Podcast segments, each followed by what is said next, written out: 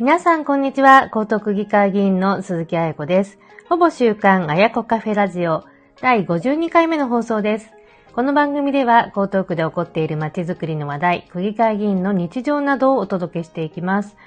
毎回、ほぼ週刊あやこカフェラジオは収録による配信で日曜日の12時に配信をしているんですけれども、まあ、今回は初めてライブ配信に挑戦をいたしますのでよろしくお願いいたします。まあ、今日の話題は、統一地方選挙前半戦についてのお話で、まあ、議員のなり手不足を解消する手段として、まあ、普通の会社員が選挙に挑戦をしやすくするための環境整備のお話をしていきたいと思います。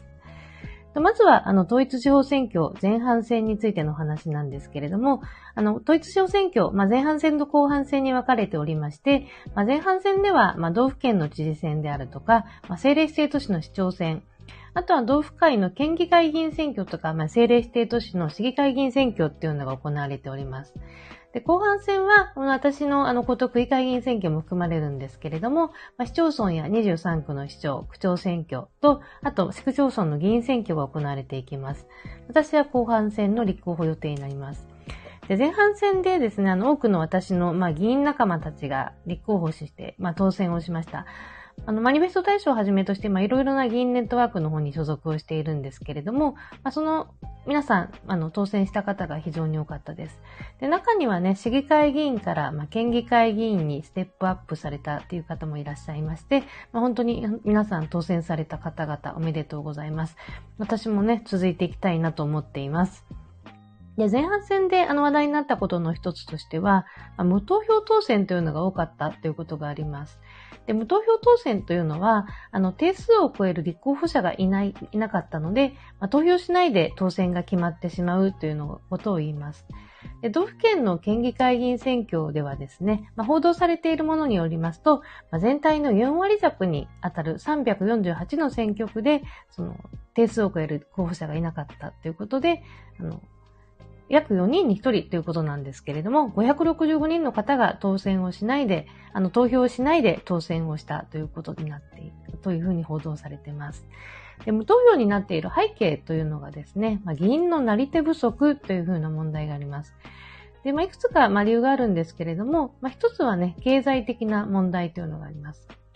まあ、地方議員選挙のま候補者の場合には、その落選した後の経済的な支援というのがほとんどないので、まあ、落選するとね、無職になってしまいます。で、収入もなくなりますので、まあ、落選のリスクが非常に大きいというふうに言われております。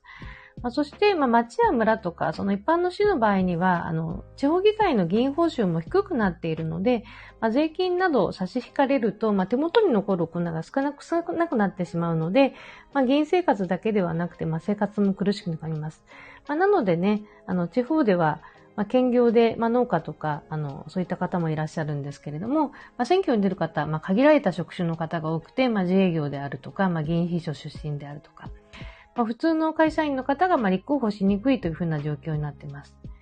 で私自身はね、あの、会社員からまあ議員に転身をしたというふうなあの形になっているんですけれども、NTT ドコモに以前勤めておりまして、あの、ドコモ議員給食制度という制度を使って、今あの会社に在籍をしながらあの議員給食をしています。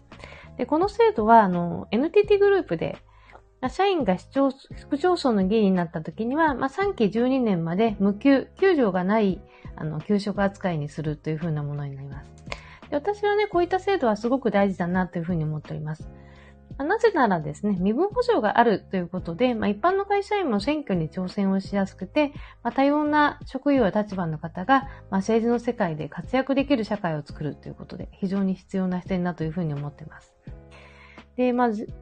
選挙に立候補するときに、まあ、職を失うことがなく、まあ、議員立候補する機会を確保するっていうことは、今全国各地で深刻化している、まあ、議員のなり手不足を解決する方策になるんじゃないかなというふうに思っています。で、このことは、あの、私が初めて当選をした2011年から言われていることなんですけれども、あの、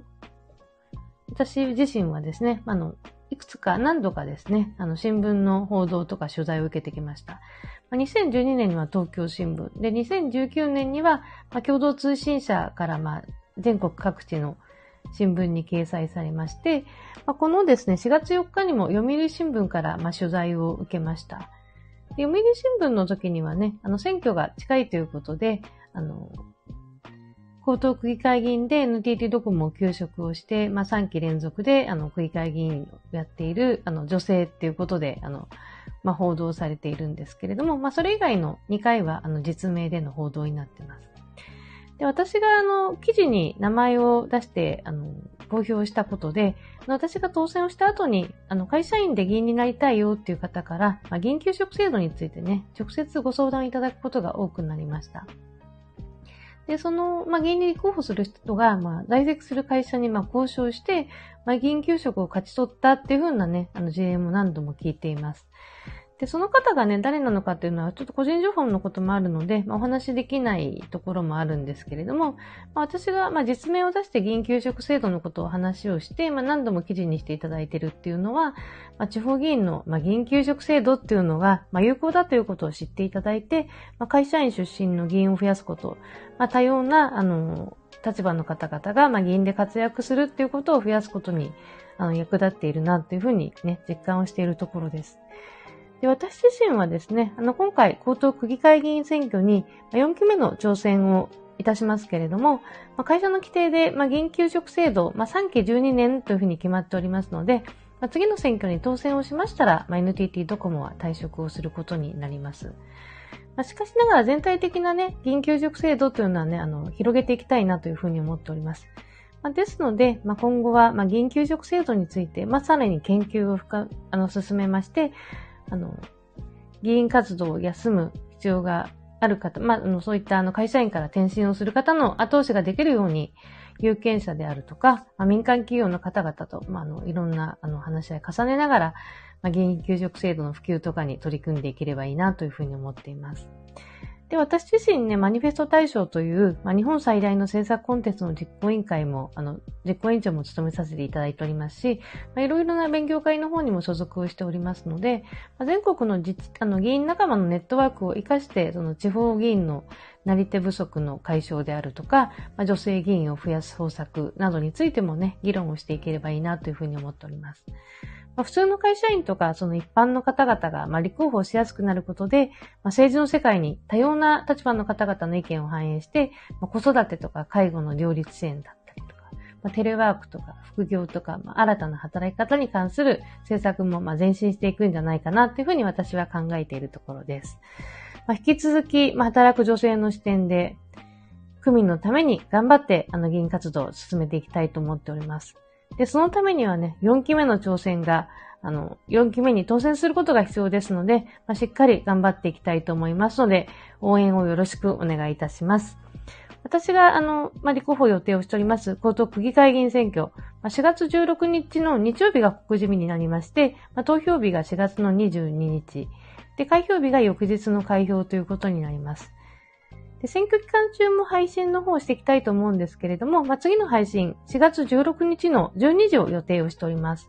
まあ、配信日程変わることもあるというふうに思いますけれども、よろしくお願いいたします。ほぼ週刊あやこカフェラジオ第52回目の配信。今回はあのライブ配信でお届けをいたしました。聞いていただきましてありがとうございます。鈴木あやこでした。